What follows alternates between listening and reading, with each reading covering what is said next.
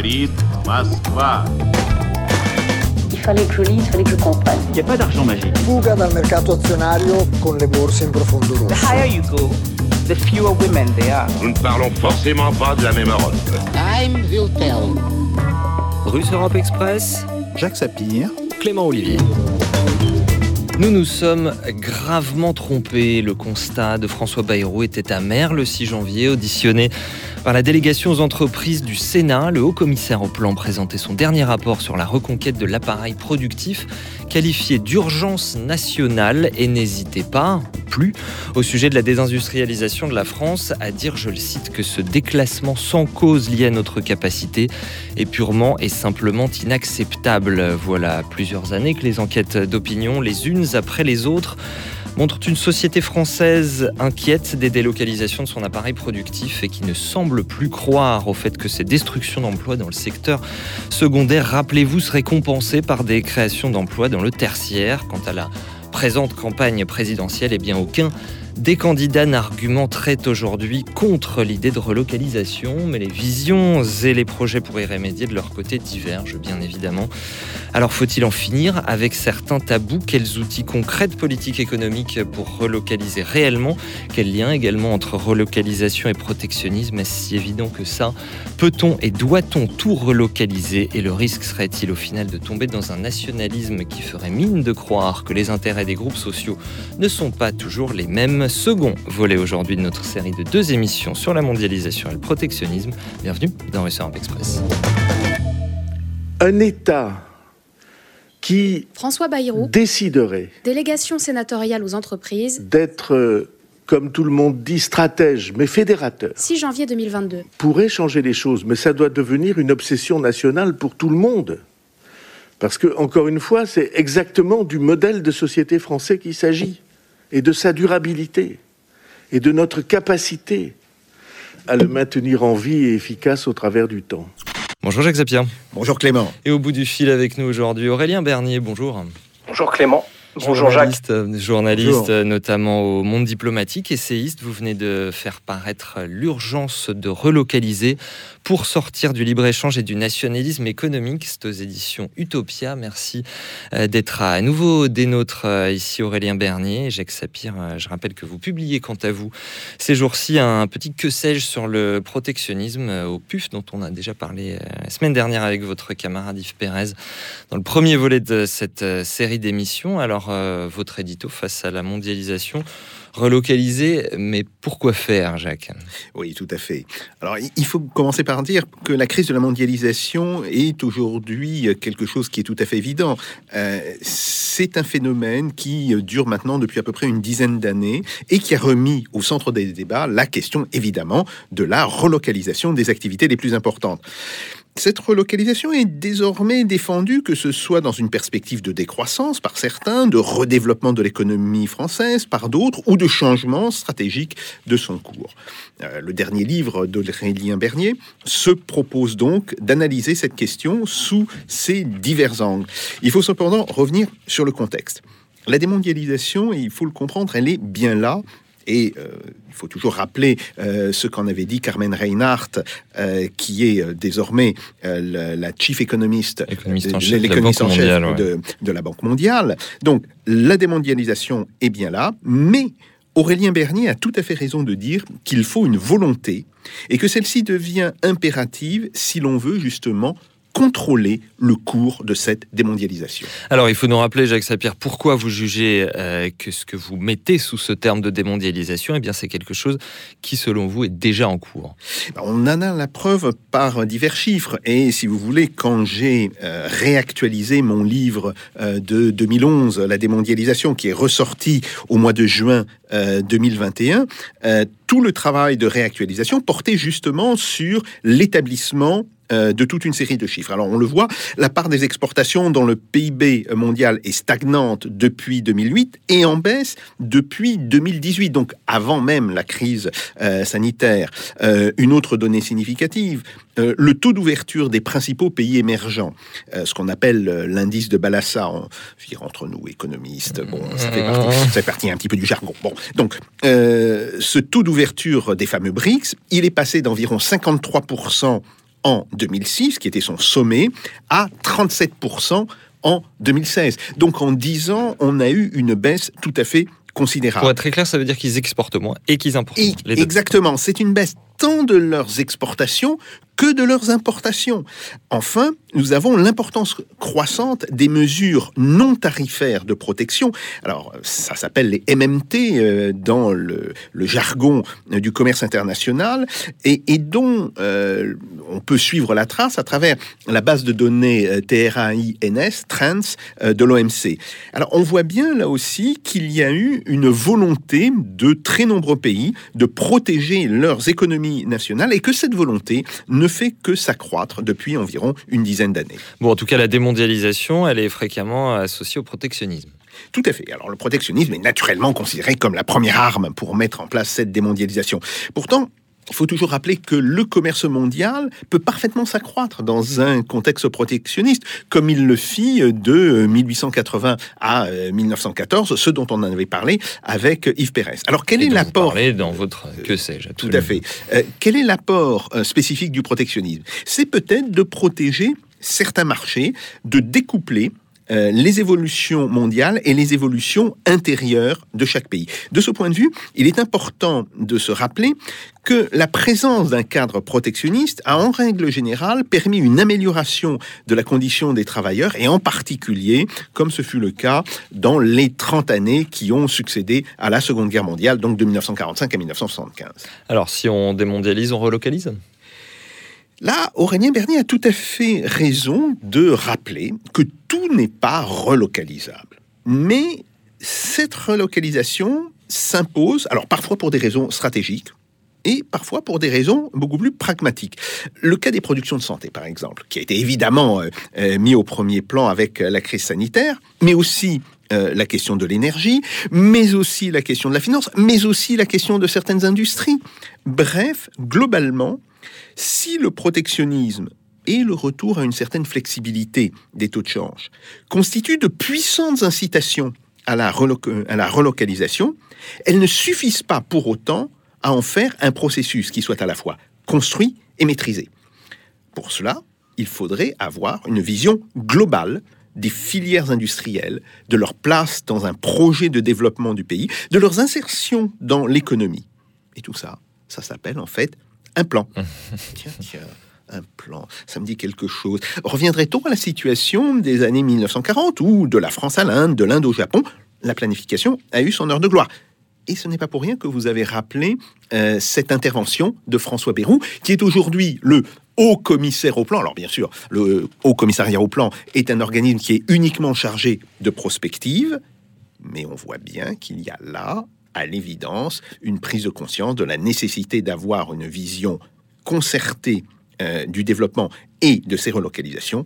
Mais pour traiter cela, comme dirait Kipling, c'est vraiment une autre histoire. Une euh, autre histoire. Aurélien Bernier, on vous laissera évidemment répondre à Jacques Sapir euh, et à Kipling. Un mot euh, d'abord sur le constat. Vous êtes plutôt d'accord euh, l'un avec l'autre sur les dégâts liés à la mondialisation, les drames sociaux, des fermetures d'usines, etc. En revanche, euh, vous n'êtes pas exactement d'accord tous les deux sur cette euh, démondialisation. Jacques Sapir vient de nous l'expliquer. Ça remonte en fait à, à 10 ans. Vous êtes d'accord avec vous- vous-même, Jacques Sapir, Oui, quand vous publiez la démondialisation en 2011, que cette démondialisation, elle est déjà là. C'est c'est ce que vous expliquez. Et dans votre Que sais-je, vous écrivez ceci, euh, Jacques, ce retour du protectionnisme a commencé à se manifester ouvertement avec la crise de 2008-2010. De votre côté, Aurélien Bernier, euh, vous nous dites que, et je vous cite, la démondialisation n'aura pas lieu spontanément en rappelant euh, que les traités de libre-échange, ils se sont intensifiés euh, et que le commerce international, il a augmenté dès la crise de 2009 passée. Oui, alors, bon, peut-être un, un premier point quand même sur euh, l'impact du libre-échange sur les questions démocratiques. On, on parle beaucoup, évidemment, de, de l'impact sur l'emploi. On parle beaucoup euh, voilà, de, questions stratégiques. Euh, moi, il y a une question, à mon sens, dont on parle très peu, euh, dont Jacques Sapir, que Jacques Sapir évoque dans, son, que sais sur le protectionnisme, c'est vraiment la question démocratique. C'est-à-dire que on ne peut pas contrôler démocratiquement une production qui est délocalisée. et on ne peut pas non plus imposer des contraintes fortes, qu'elles soient écologiques ou sociales, à des entreprises sur le territoire national qui peuvent à tout moment faire du chantage à l'emploi parce que on est dans un système de libre-échange. Et on voit bien l'incapacité à mettre en place des normes, par exemple sur les émissions de gaz à effet de serre, des normes sérieuses. Euh, on voit euh, la, difficulté à euh, enrayer les, différentes attaques sociales contre le droit du travail, contre, contre voilà, ce qui est présenté comme des, avantages acquis par les salariés, parce que on a cet argument massu de la concurrence internationale euh, et euh, la possibilité, en tout cas pour les grandes multinationales et pour euh, certains sous-traitants, de délocaliser. donc, si on veut reprendre un contrôle démocratique, un contrôle politique sur l'économie, y compris sur, sur l'économie intérieure, eh bien, il faut casser ce chantage aux délocalisations. Alors maintenant, sur le fait que la, démondialisation soit, soit, déjà entamée, bon, euh, disons qu'on a, on a une divergence d'analyse qui, est mmh. relativement euh, peu importante. Euh, effectivement, on a une, contraction du, commerce international, une stagnation sur les dernières années. Bon, il faut quand même remarquer que les, les, investissements directs à l'étranger, eux, continuent à augmenter, ce qui veut dire que euh, on a peut-être une contraction du commerce international, mais euh, on a euh, une délocalisation des investissements dans un certain nombre de secteurs et qui est tout aussi grave de mon point de vue que la délocalisation des entreprises. Et puis surtout, on a une contraction du commerce international qui à mon sens, est, temporaire, c'est-à-dire que c'est pas sûr que ça dure, que ce soit une tendance euh, de long terme, en tout cas euh, pas dans toutes les filières, euh, mais on n'a pas de remise en cause de la division internationale du travail avec une, une mondialisation qui finalement fonctionne toujours sur euh, cette, euh, cette division internationale du travail, c'est-à-dire on garde euh, au maximum, en tout cas on tente de garder les activités à forte valeur ajoutée dans les pays occidentaux, on délocalise les productions à, à bas coût de main-d'œuvre, à faible valeur ajoutée, dans, dans, les pays où, évidemment, les, les, contraintes environnementales et sociales sont les plus faibles. Et donc, c'est Designed in California, Assembled in China, comme on peut le lire sur certains ordinateurs euh, Exactement. à pomme.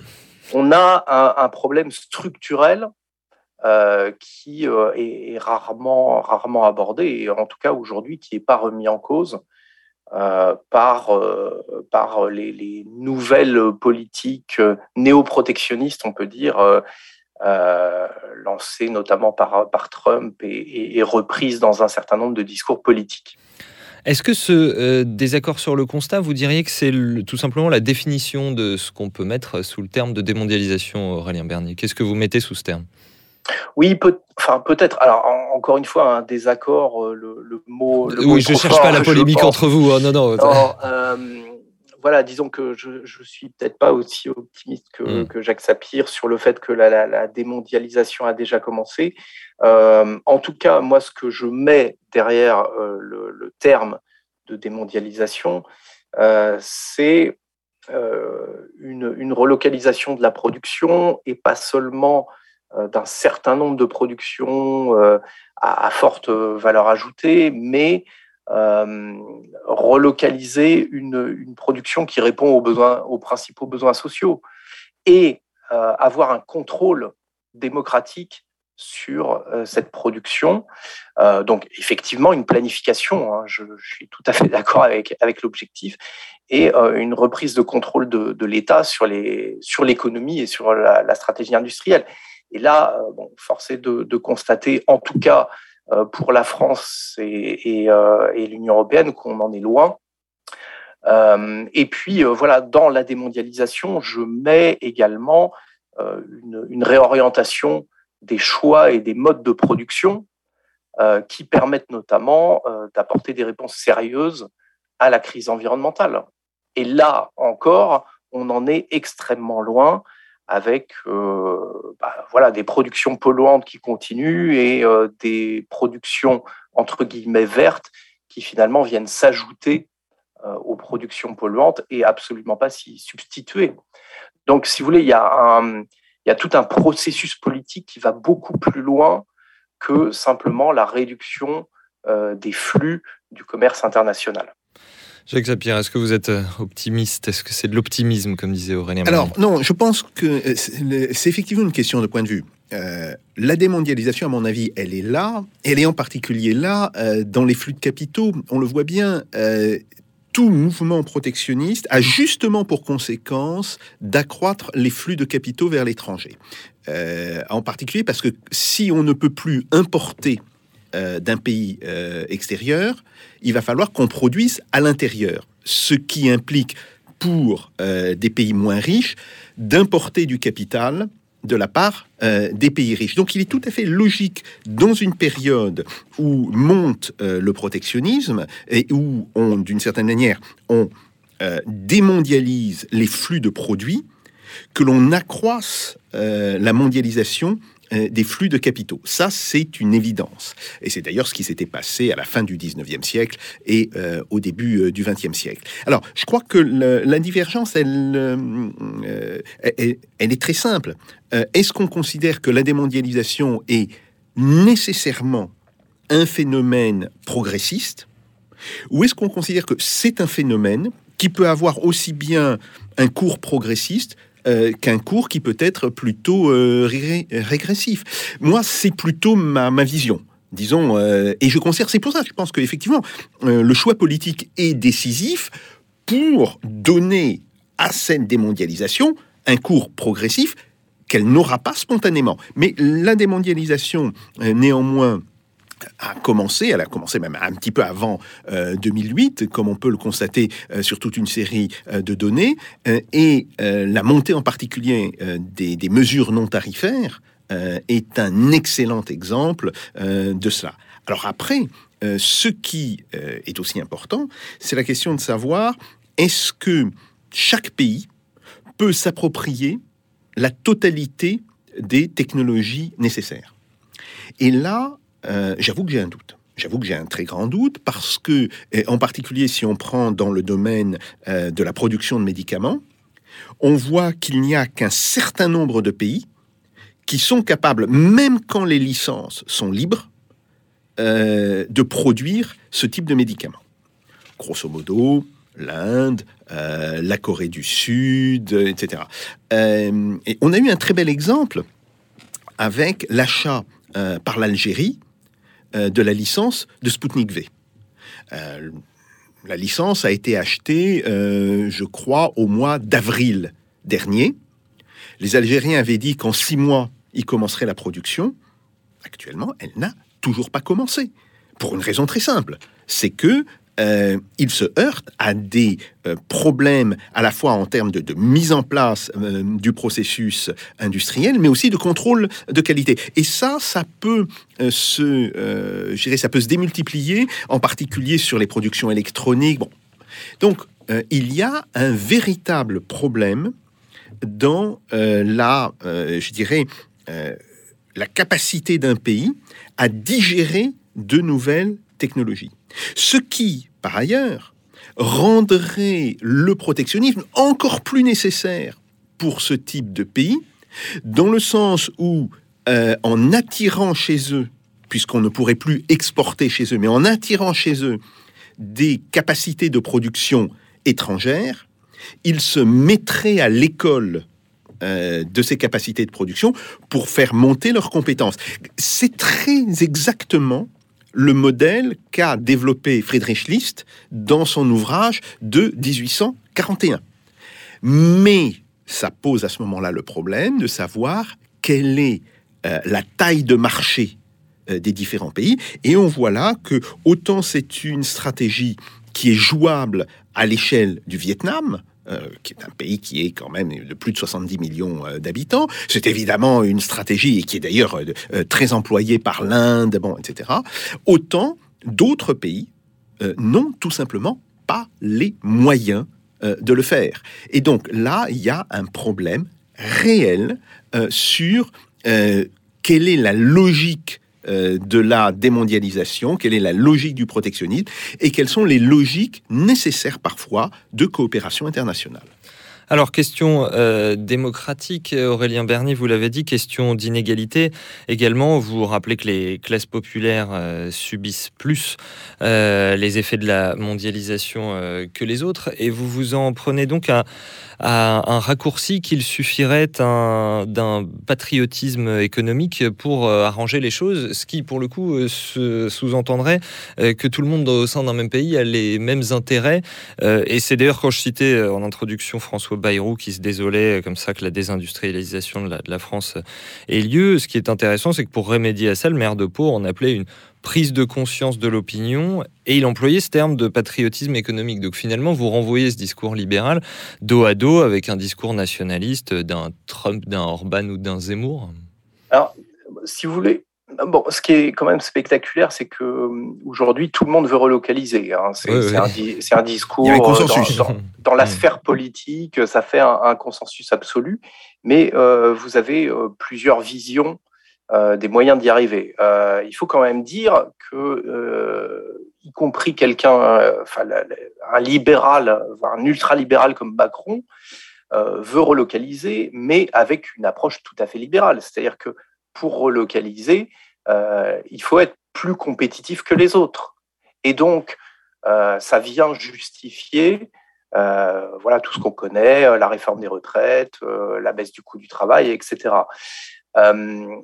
Ensuite, ce qui est quand même assez frappant, c'est qu'on a euh, une évolution à droite avec euh, une évolution véritablement vers, enfin, d'une position à l'origine euh, très libérale à un nationalisme économique qui est très inspiré par ce qui s'est passé aux, États-Unis avec la présidence de Donald Trump. Donc, c'est ce que j'appelle le, Trumpisme économique qui a véritablement contaminé euh, les droites européennes et euh, en particulier euh, la droite française.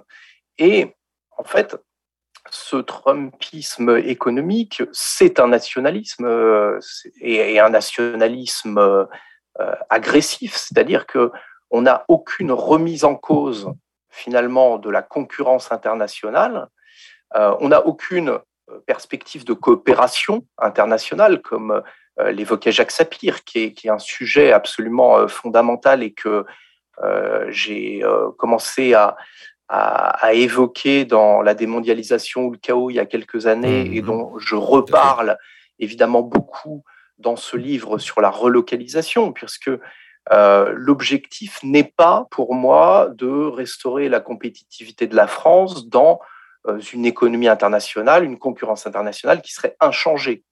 Euh, je pense qu'il faut euh, amorcer un changement de l'ordre euh, commercial et de l'ordre économique international et revoir notamment les rapports nord-sud et engager de, véritables coopérations. Et il est évident que le Trumpisme et cette inspiration trumpiste qu'on voit aujourd'hui dans la droite française ne s'intéresse absolument pas à, aux, rapports, euh, aux rapports internationaux et n'a en tête que finalement euh, le, fait de euh, regagner un peu de, compétitivité dans la concurrence internationale et sans aucune remise en cause de, la division internationale du travail. C'est-à-dire garder le cadre actuel et être plus performant à l'intérieur. Mais alors, qu'est-ce que vous reprochez, par exemple, au bilan de, Donald Trump, pour Aurélien Bernier ah, Et notamment de son protectionnisme Enfin, moi, je m'en tiens au, bilan économique. Hein. Il, y aurait, il y aurait beaucoup trop de choses à dire sur, sur le bilan global. je parlais, bien sûr. mais euh, bah, finalement, enfin, Trump l'a dit lui-même, euh, il est en faveur du libre-échange, il reste en faveur du libre-échange, mais euh, d'un libre-échange juste. Et donc, le protectionnisme vient simplement limiter les excès du libre-échange. et donc, bon, on n'a pas finalement de, remise en cause de, l'ordre économique. Et puis, bon, surtout, derrière les discours, il y a une réalité qui est que Trump avait en ligne de mire la Chine, voulait contrer notamment la montée de la Chine dans la haute technologie, et que tout euh, le jeu euh, protectionnisme euh, était, était orienté vers cet objectif. alors voilà ce qui a produit un certain nombre de résultats, c'est-à-dire que voilà les, échanges commerciaux avec la Chine, enfin la dégradation en tout cas en défaveur des États-Unis a été a été stoppée. bon, par contre, les importations se sont dans, un certain nombre de secteurs déplacés, c'est-à-dire que plutôt que d'importer des produits euh, chinois, eh bien, on a importé des produits d'autres pays d'Asie. Voilà, donc finalement un bilan euh, relativement contrasté qui est euh, globalement intéressant en termes d'emploi, mais bon, finalement qui ne change pas grand-chose à la division internationale du travail et aux logiques de la mondialisation. et voilà, je pense que c'est la, tendance. Finalement, si, euh, enfin, là où je, rejoins Jacques Sapir, c'est que je pense qu'on est à, un point de bascule euh, dans la mondialisation où on passe finalement d'un libre-échange débridé à une nouvelle phase dont on ne connaît pas encore euh, tous les ressorts, mais qui serait une sorte de libre-échange qui reste finalement dominant, mais teinté de nationalisme économique avec voilà, des mesures protectionnistes euh, à certains endroits, mais toujours une concurrence internationale acharnée et qui va sans doute se renforcer euh, dans un certain nombre de domaines, euh, voilà, dans, dans l'électronique, dans l'automobile, dans un certain nombre de, dans les télécommunications évidemment, un certain nombre de secteurs technologiques. Jacques Sapir, ce que nous dit Aurélien Bernier, c'est que le protectionnisme douanier, entre guillemets, n'est pas suffisant en soi. Alors, euh, il faut toujours rappeler que le protectionnisme n'est pas que douanier. Euh, bien sûr. C'est pour ça que je vous pose la question. Non, non, si vous voulez, mais, c'est une évidence. Euh, en réalité, une politique protectionniste joue toujours à la fois sur des droits de douane qui, en règle générale, ciblent certains secteurs qui, qui, qui visent à créer des marchés protégés. ça cible aussi le taux de change. Euh, car on voit bien que l'un des principaux, euh, disons, l'un des principaux instruments euh, dans la concurrence internationale, c'est le taux de change. Et là encore, les pays, en règle générale, les pays qui ont appliqué un protectionnisme et qui ont appliqué ce protectionnisme de manière intelligente, ont combiné des mesures réglementaires et donc des droits de douane et une baisse importante euh, de leur taux de change. Après, euh, ce protectionnisme n'a jamais mis fin à la concurrence internationale. Jamais. C'est-à-dire que même dans les grandes périodes protectionnistes, 1880, 1914, 1945, 1970, 1975, grosso modo, période où euh, globalement l'ensemble des échanges sont plutôt dans un cadre de protectionnisme, eh bien il y avait malgré tout une concurrence internationale qui était forte, mais qui était filtrée justement par euh, ces éléments protectionnistes. Euh, d'une certaine manière, euh, l'industrie automobile française, elle était dès la fin des années 50 et le début des années 60, en concurrence avec l'industrie automobile allemande, italienne, américaine, etc. Bien. Ce qui a entraîné d'ailleurs une forme de restructuration, la disparition des producteurs les moins efficients, euh, Panhard, euh, par exemple, qui a disparu. Il faut, toujours rappeler que en 1946, il y a grosso modo 26 producteurs de voitures en France. 26. Bon. quelques années après, on en retrouve 4-5 en réalité. Donc il y, a un, processus de, de concentration qui est tout à fait évident. la question qui se pose, c'est de savoir, un, euh, quel niveau de compétition internationale.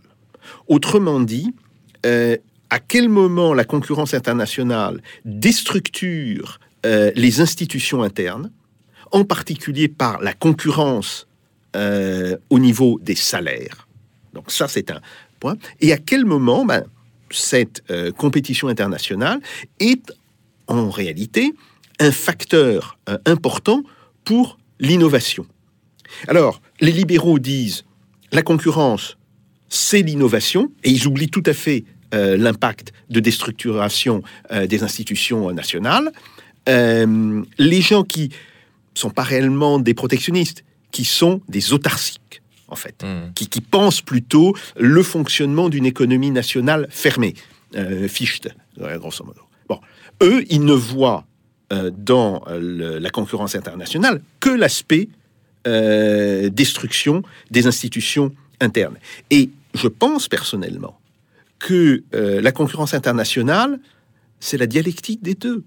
Et que la seule manière de contrôler cela, c'est de faire varier les mesures de protection, qu'il s'agisse de protection douanière, donc tarifaire, qu'il s'agisse de mesures de protection non douanières, qui sont aussi euh, importantes, ou qu'il s'agisse des mesures du taux de change. Mais euh, un système autarcique n'est euh, pas plus viable qu'un système de pur échange, de, pur libre-échange euh, absolu. Donc, il faut toujours avoir cette, idée, cette idée en tête. Après, ce qui est important quand on protège des marchés, c'est de savoir qu'est-ce qu'on protège. Est-ce qu'on protège l'accès euh, à la demande ou est-ce qu'on protège aussi euh, la protection sociale, euh, les conditions de droit du travail, la législation de protection de l'environnement. Et c'est pour cela que dans mon livre de, de 2011, et c'est- l'une des raisons pour laquelle j'ai gardé cette conclusion, je mettais en avant des mesures protectionnistes qui étaient des mesures protectionnistes soit sociales, soit écologiques, soit les deux, qui consistent à dire effectivement un pays, bon ben voilà, euh, euh, le rapport entre votre salaire moyen et votre euh, productivité du travail moyenne vous donne un avantage de 30 à 40 soit on se met d'accord pour que vous remontiez progressivement votre salaire moyen, soit si vous n'êtes pas d'accord, eh bien, on vous met des droits de douane qui vont compenser cet avantage. Parce que, euh, et ça aussi, c'est Ça, un c'est des décisions politiques, Ça, avec ça, des arbitrages à faire. tout à fait. Et- Complexe. et, et il faut toujours rappeler que le concept clé là, c'est ce qu'on appelle euh, le coût du travail réel. Autrement dit, euh, si je prends par exemple un, un- un pays en Europe comme la Roumanie, euh, la Roumanie, on, on sait que l'équivalent de, de- de son salaire moyen est de l'ordre de euh, 600 euros par mois, ce qui évidemment est grosso modo trois fois moins que le salaire moyen en France. Mais il faut toujours rappeler que la productivité du travail en Roumanie est sensiblement inférieure à la productivité du travail en France. La, France a l'une des productivités du travail les plus élevées euh, au monde. Bon, Euh, donc en réalité, c'est pas dans un rapport de 3 à 1, c'est dans un rapport plutôt euh, de l'ordre de euh, 60% à, à 100%. Ça explique quand même la délocalisation euh, d'une partie de l'industrie automobile euh, vers la Roumanie. Et c'est là où on peut euh, justement mettre des droits de douane spécifiques et qui visent à inciter l'autre pays à faire un effort pour monter ses salaires, aussi pour monter sa productivité, et pour converger vers le haut, vers une situation où il y aura, de ce point de vue-là, un véritable juste échange.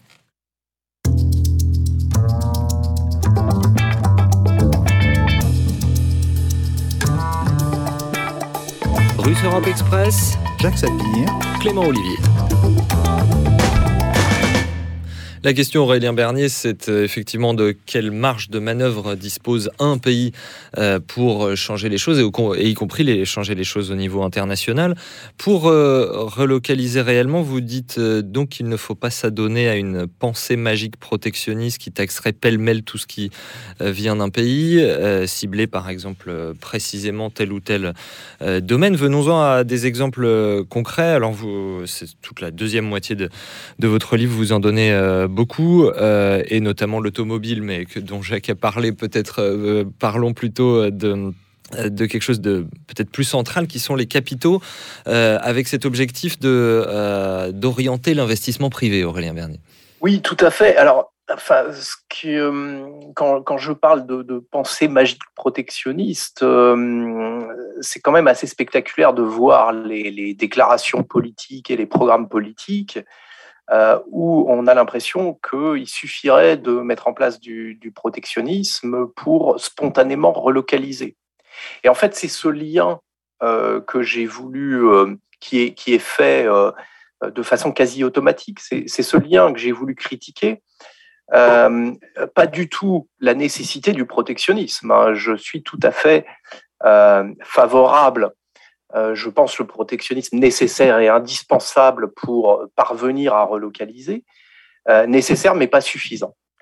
Euh, et notamment, si on veut réorienter l'économie, si on veut réinvestir dans un certain nombre de domaines, déjà il faut avoir vision stratégique, c'est-à-dire identifier dans quel domaine il faut réinvestir, redévelopper une production relocalisée.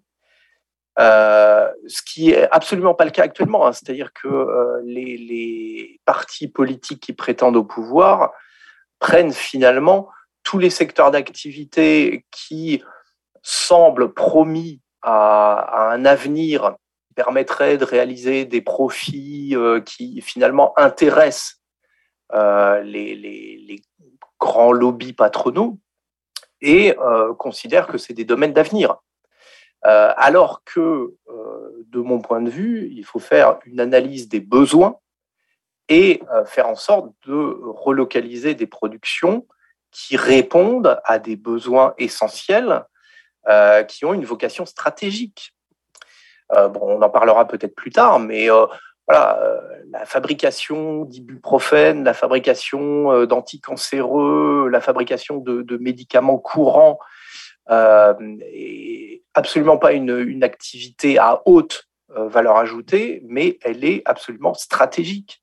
Hein, et évidemment, la crise sanitaire a, montré à quel point des produits aussi simples et aussi euh, peu coûteux à fabriquer que le gel hydroalcoolique, les masques ou euh, de, l'équipement euh, de base a été absolument stratégique. Donc il y a cette réflexion et pour réinvestir, eh bien, on a besoin de capitaux. Et donc les capitaux, voilà, il n'y a pas 36 solutions. Soit on cherche à attirer les capitaux privés par différents mécanismes, et donc on, on reste dans une logique euh, libérale où on cherche à démontrer à quel point euh, la, France est compétitive et euh, à quel point les capitaux peuvent être investis en toute sécurité dans le pays, soit on reprend un contrôle politique sur une partie des capitaux de façon à pouvoir décider démocratiquement des choix d'investissement. Et c'est pour ça que j'ai traité cette question avant toutes les autres.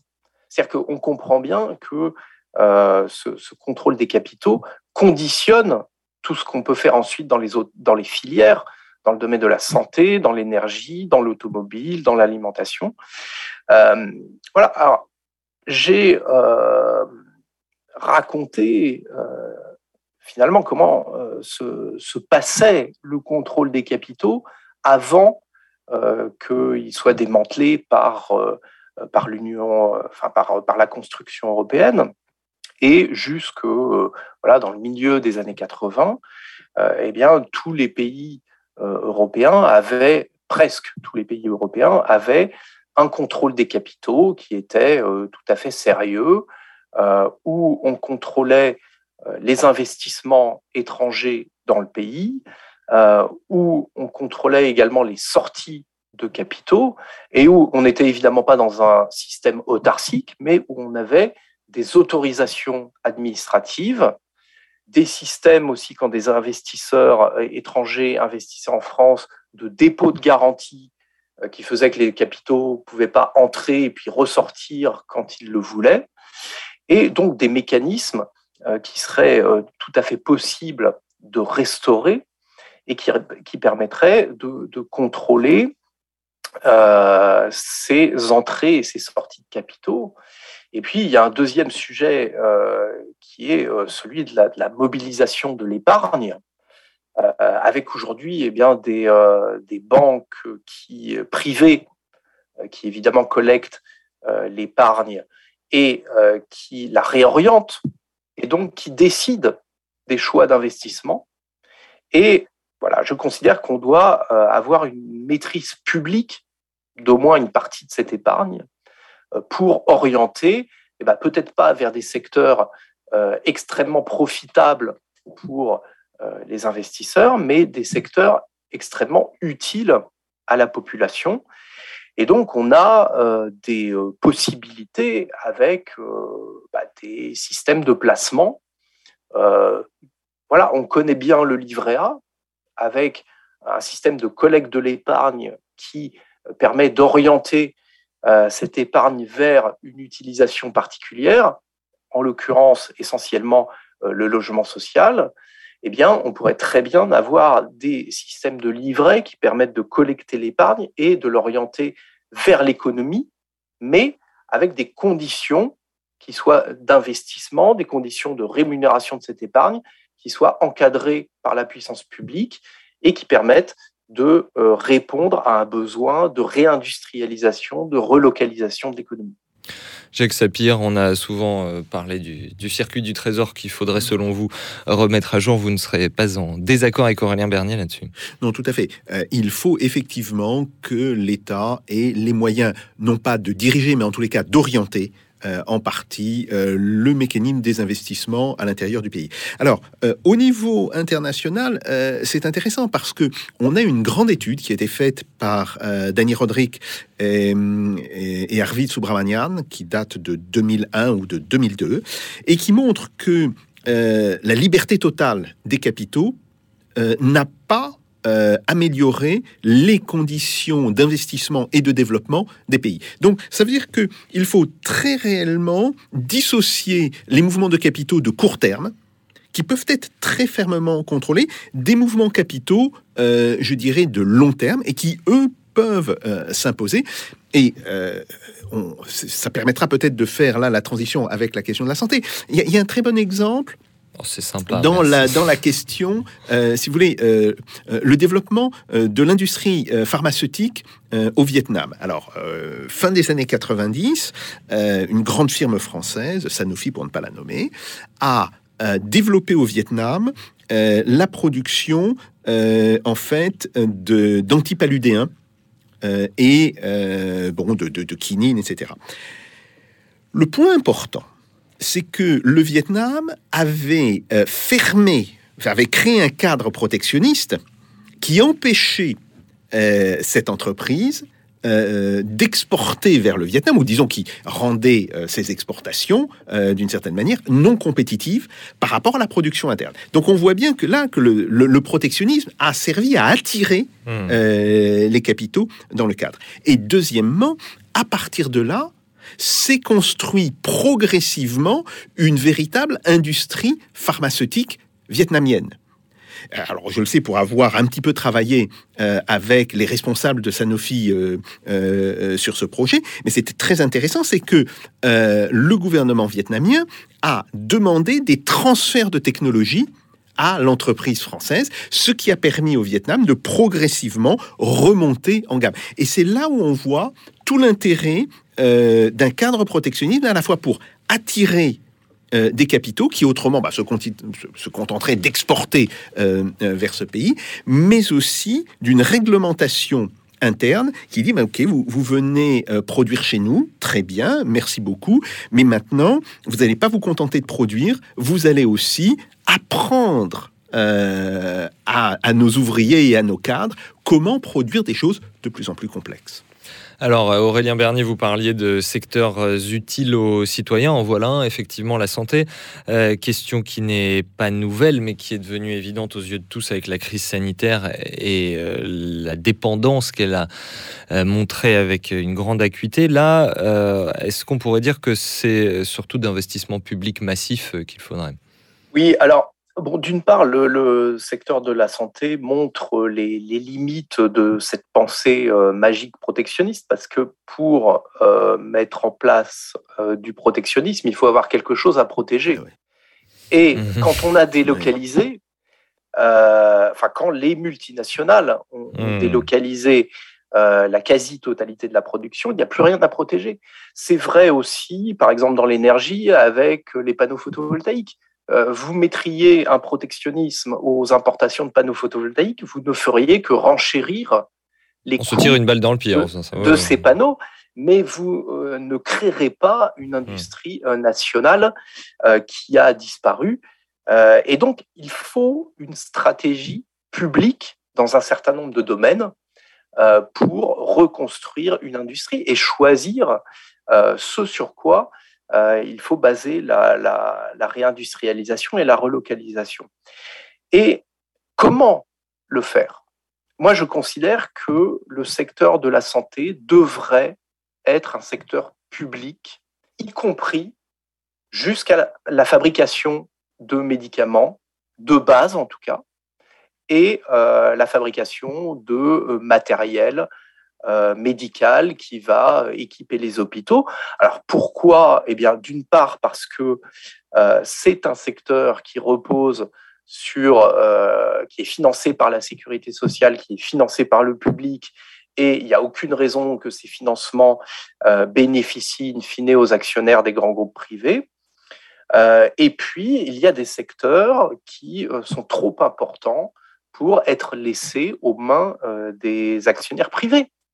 Et je pense que la santé, l'énergie euh, en font partie. Donc, la relocalisation euh, que j'essaye d'imaginer dans le secteur de la santé, parce que si j'ai pris ces, euh, ces secteurs d'activité, et si j'ai écrit un chapitre pour chaque secteur Mmh. d'activité, c'est pour essayer de montrer comment on pouvait s'y prendre pour envisager une relocalisation progressiste, c'est-à-dire pas rester sur un discours généraliste, mais aller essayer d'aller plus loin et de montrer comment ça pourrait se passer, évidemment dans la perspective que j'adopte, c'est-à-dire une relocalisation progressiste euh, et voilà qui vise à refonder un, un ordre international euh, un peu différent. Et sur la Euh, santé, est-ce que vous n'avez pas peur que, alors les, euh, les savoir-faire en recherche, euh, peut-être qu'ils sont toujours présents et qu'en investissant massivement, on peut les récupérer, mais les savoir-faire en production, est-ce que justement, on n'a pas un risque qu'ils aient disparu et que donc euh, ce soit très compliqué de relocaliser ça? Non, enfin ça n'a pas disparu parce que euh, les multinationales françaises euh, sont parmi les, les principales multinationales du médicament. Euh, et que voilà, on a des entreprises françaises qui vont produire à l'étranger, mais qui savent produire. Donc, si vous voulez, la, la question de savoir comment on s'y prend, c'est à la fois pour comment on s'y prend pour relocaliser et comment on s'y prend pour passer progressivement ce secteur euh, sous contrôle public. Et je pense que euh, typiquement dans ce domaine d'activité, ça pose la question de la propriété des moyens de production. Et je défends euh, dans le livre une nationalisation progressive de l'industrie du médicament. Alors évidemment progressive parce que euh, c'est quelque chose de très sensible, de très complexe, euh, qu'on ne peut pas se permettre de faire euh, n'importe quoi dans, dans, un tel domaine. Et évidemment qu'il faudra affronter euh, des puissances économiques colossales. Mais je pense qu'on peut y arriver en nationalisant, pour commencer, quelques entreprises françaises qui ont gardé des activités productives sur le territoire national. Il y en a encore. Et euh, en jouant finalement au jeu de la concurrence avec euh, les grandes entreprises privées. C'est-à-dire que l'industrie du médicament euh, fait des profits euh, tellement scandaleux il y a un tel différentiel entre les coûts de production et euh, les prix euh, de vente des médicaments euh, qu'on peut très bien imaginer qu'une entreprise publique du médicament mette sur le marché des produits euh, courants à des coûts nettement inférieurs à ce que euh, pratique aujourd'hui l'industrie pharmaceutique. Et donc, on crée une concurrence publique-privée qui est quelque chose de tout à fait sain. Et euh, voilà, ce qui montre que la concurrence n'est pas entièrement à jeter. Et effectivement, comme le disait Jacques Sapir, il y a des avantages à la concurrence. Eh bien, moi, je vois notamment celui-là d'une entreprise publique qui pourrait concurrencer le privé et qui pourrait gagner au jeu de la concurrence. Parce que finalement, face à une production, disons, à prix coûtant à peu près, hein, c'est-à-dire qu'on couvrirait les coûts de production et les, investissements euh, et on vendrait les médicaments beaucoup moins chers, eh bien, le secteur privé aurait deux options. Soit il s'aligne, donc il baisse ses prix, et c'est tout bénéfice pour la protection sociale, c'est tout bénéfice évidemment pour euh, les, acheteurs de médicaments, donc les hôpitaux, les, particuliers, euh, soit le secteur privé déserte le marché. Et à ce moment-là, eh bien, euh, l'entreprise publique peut prendre sa place.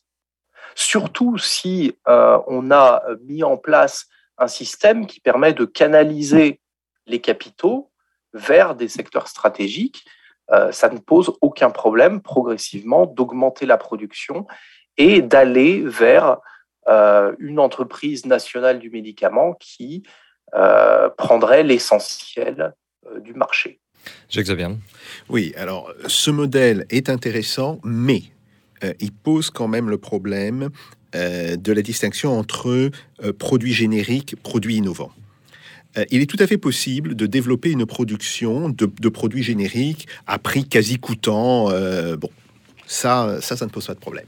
Après, il faut savoir que 10% euh, des médicaments qui sont utilisés en France, alors vous dire c'est très peu, mais c'est des médicaments qui sont souvent absolument nécessaires au traitement d'un certain nombre de maladies, sont des médicaments euh, hautement, euh, hautement innovants. Et là, on voit qu'il y a la nécessité d'apporter beaucoup d'argent.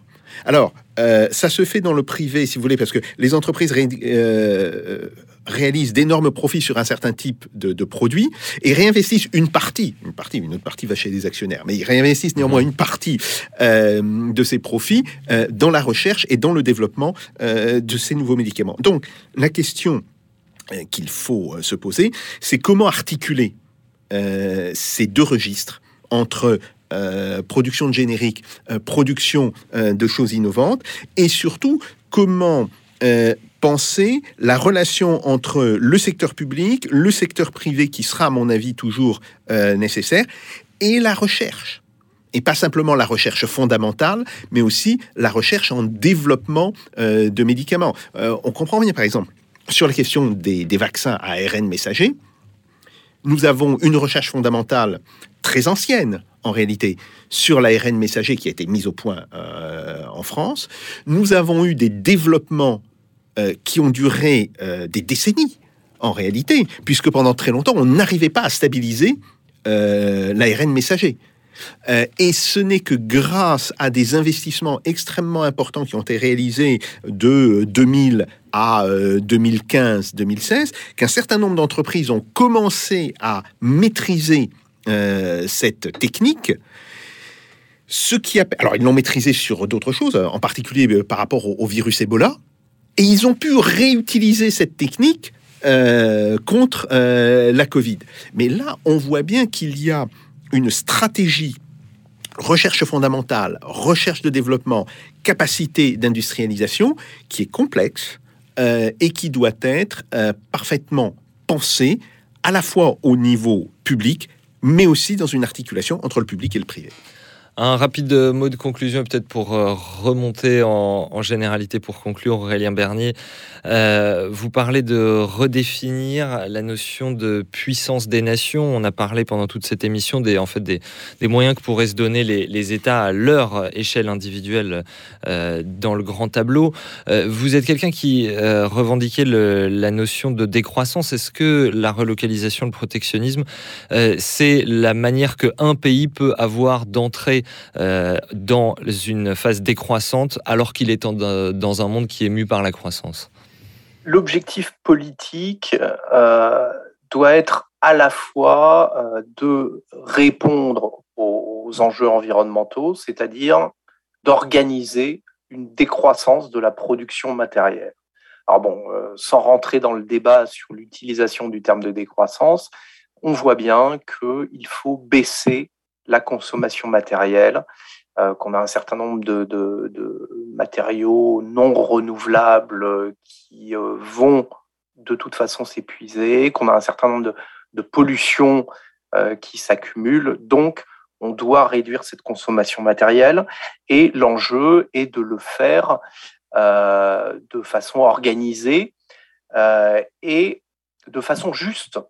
C'est-à-dire que ça n'impacte pas les classes populaires, que ce soit pas euh, une nouvelle forme d'austérité pour les classes populaires. Et donc, ça doit s'organiser politiquement. Et je pense que la relocalisation et par le fait de remettre sous contrôle politique les choix et les modes de production est le moyen d'y arriver. Euh, alors, c'est, ça peut paraître paradoxal parce que relocaliser, ça veut dire aussi relocaliser des activités polluantes. Hmm. Sauf que jusqu'à maintenant, ces activités polluantes, on les a délocalisées dans des pays à bas coût de main-d'œuvre. Elles existent, mais elles sont loin des yeux euh, des écologistes français, loin des yeux des classes moyennes euh, qui pourtant consomment, ou des classes favorisées qui pourtant consomment cette production, mais qui pollue loin des yeux. Donc, il va falloir relocaliser, y compris des productions polluantes, mais pour faire évoluer, évidemment, euh, les normes euh, de, production. Et puis, la relocalisation, et, je terminerai là-dessus, est aussi un moyen de repenser les rapports internationaux, euh, et notamment les rapports nord-sud. Et voilà, pour revenir sur la question du protectionnisme, moi, je ne défends pas un protectionnisme à sens unique comme euh, certains euh, conservateurs peuvent le faire. Je défends un protectionnisme qui serait finalement un droit fondamental des peuples à protéger leur économie de, des, investissements spéculatifs, du dumping, etc. Euh, et euh, qui permettrait d'aller vers des relations commerciales choisies et non pas subies, et de rééquilibrer les termes de l'échange, euh, ce qui est voilà un sujet fondamental. Alors voilà, tous les écrits sur les échanges inégaux dans les années 60 et 70 sont, toujours d'actualité. C'est-à-dire qu'il y a toujours un problème structurel euh, entre l'économie du Nord et l'économie du Sud. On est toujours dans une logique d'exploitation euh, et des ressources et de la main-d'œuvre des pays du Sud.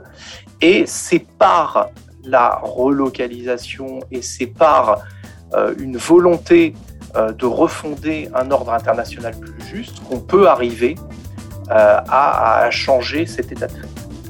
Merci Aurélien Bernier. L'urgence de relocaliser pour sortir du libre-échange et du nationalisme économique est donc disponible chez Utopia. Jacques Sapir, que sais-je, le protectionnisme au PUF. Et merci à vous euh, qui nous écoutez d'avoir été avec nous cette semaine encore. On retrouve ce numéro et celui de la semaine dernière avec Yves Pérez en vidéo et sur toutes les plateformes de podcast.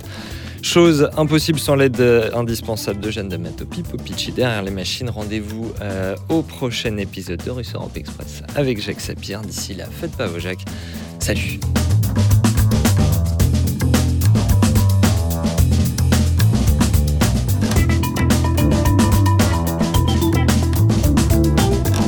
This is not a method. This is provocation.